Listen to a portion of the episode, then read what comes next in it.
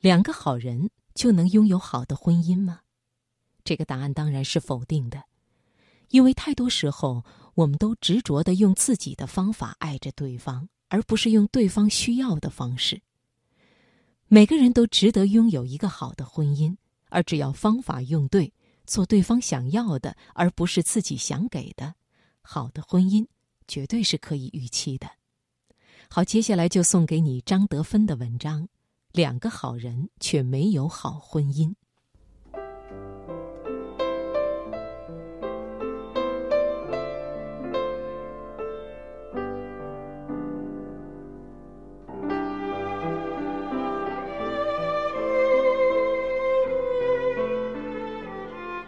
我的母亲是个很好的人，我从小就看到她努力的维持一个家。他总是在清晨五点起床，煮一锅热腾腾的稀饭给父亲吃，因为父亲胃不好，早餐只能吃稀饭，还要煮一锅干饭给孩子吃，因为孩子正在发育，需要吃干饭，上学才不会饿。每天下午，母亲总是弯着腰刷着锅。记忆中，我们家的锅每一个都可以当镜子用，完全没有一点污垢。晚上，他总是努力地蹲在地上擦地板，一点一点仔细地擦拭。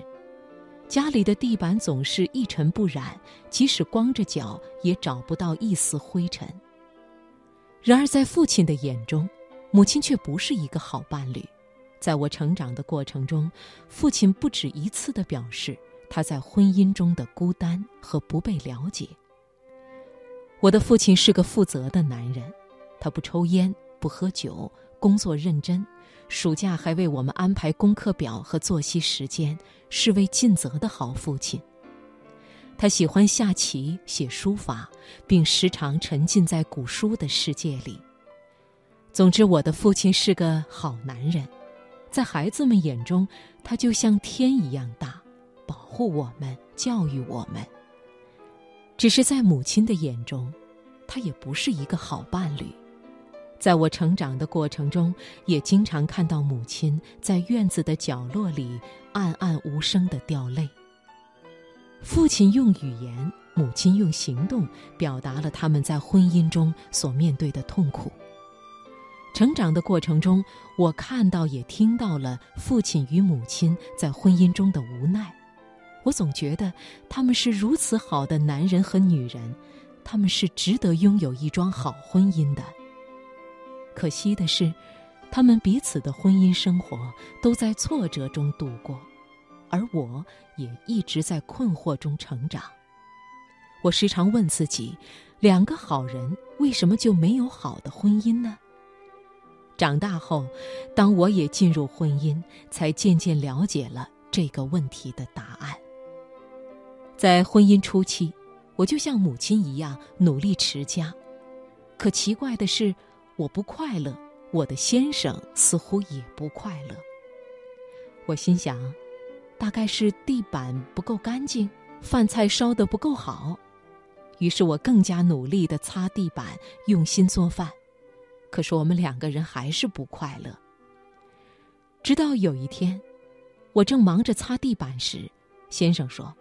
来陪我听一下音乐吧。我不太高兴地说：“没看到还有一大半的地方没有擦吗？”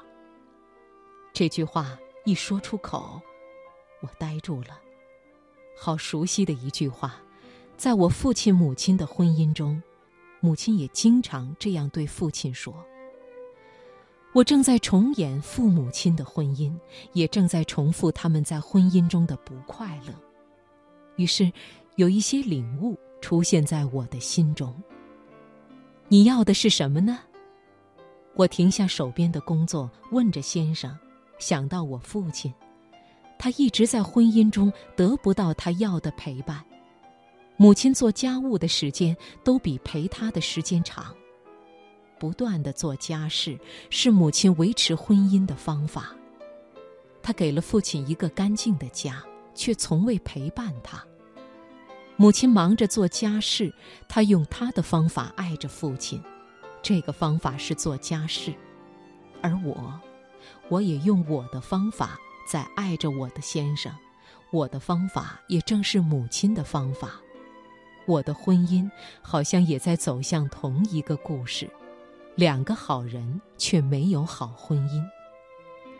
好在我的领悟使我做了不一样的选择，我停下手边的工作，坐到先生身边陪他听音乐，远远的看着地上擦地板的抹布，像是看着母亲的命运。我问先生：“你需要什么呢？”“我需要你陪我听听音乐。”家里乱一点没关系呀，先生说。我以为你需要家里干净，有人煮饭给你吃，有人为你洗衣服。我一口气说了一串，应该是他需要的事。先生说，那些都是次要的呀，我最希望你陪陪我。原来，我做了许多无用功，这个结果实在令我大吃一惊。我们继续分享彼此的需要，才发现他也做了不少无用功。我们都在用自己的方式爱着对方，而不是对方的方式。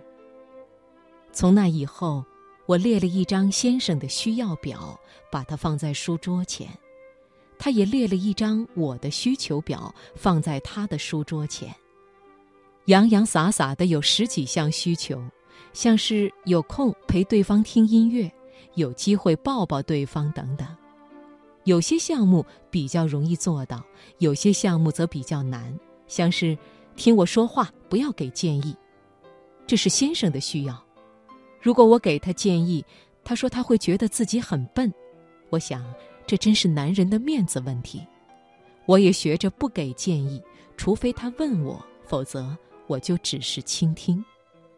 这对我实在是一条不容易学习的路。不过比擦地板要轻松多了，而我们在需求的满足中，婚姻也愈来愈有活力。在我累的时候，我就选择一些容易的项目做，像是放一首轻松音乐；自己有力气的时候，就规划一次外地旅游这样的事情。有趣的是，到植物园散步是我们的共同项目、共同需求。每次婚姻有争吵。去到植物园，总能安慰彼此的心灵。问对方：“你要什么呢？”这句话开启了婚姻的另一条路，两个好人也终于走上了幸福之路。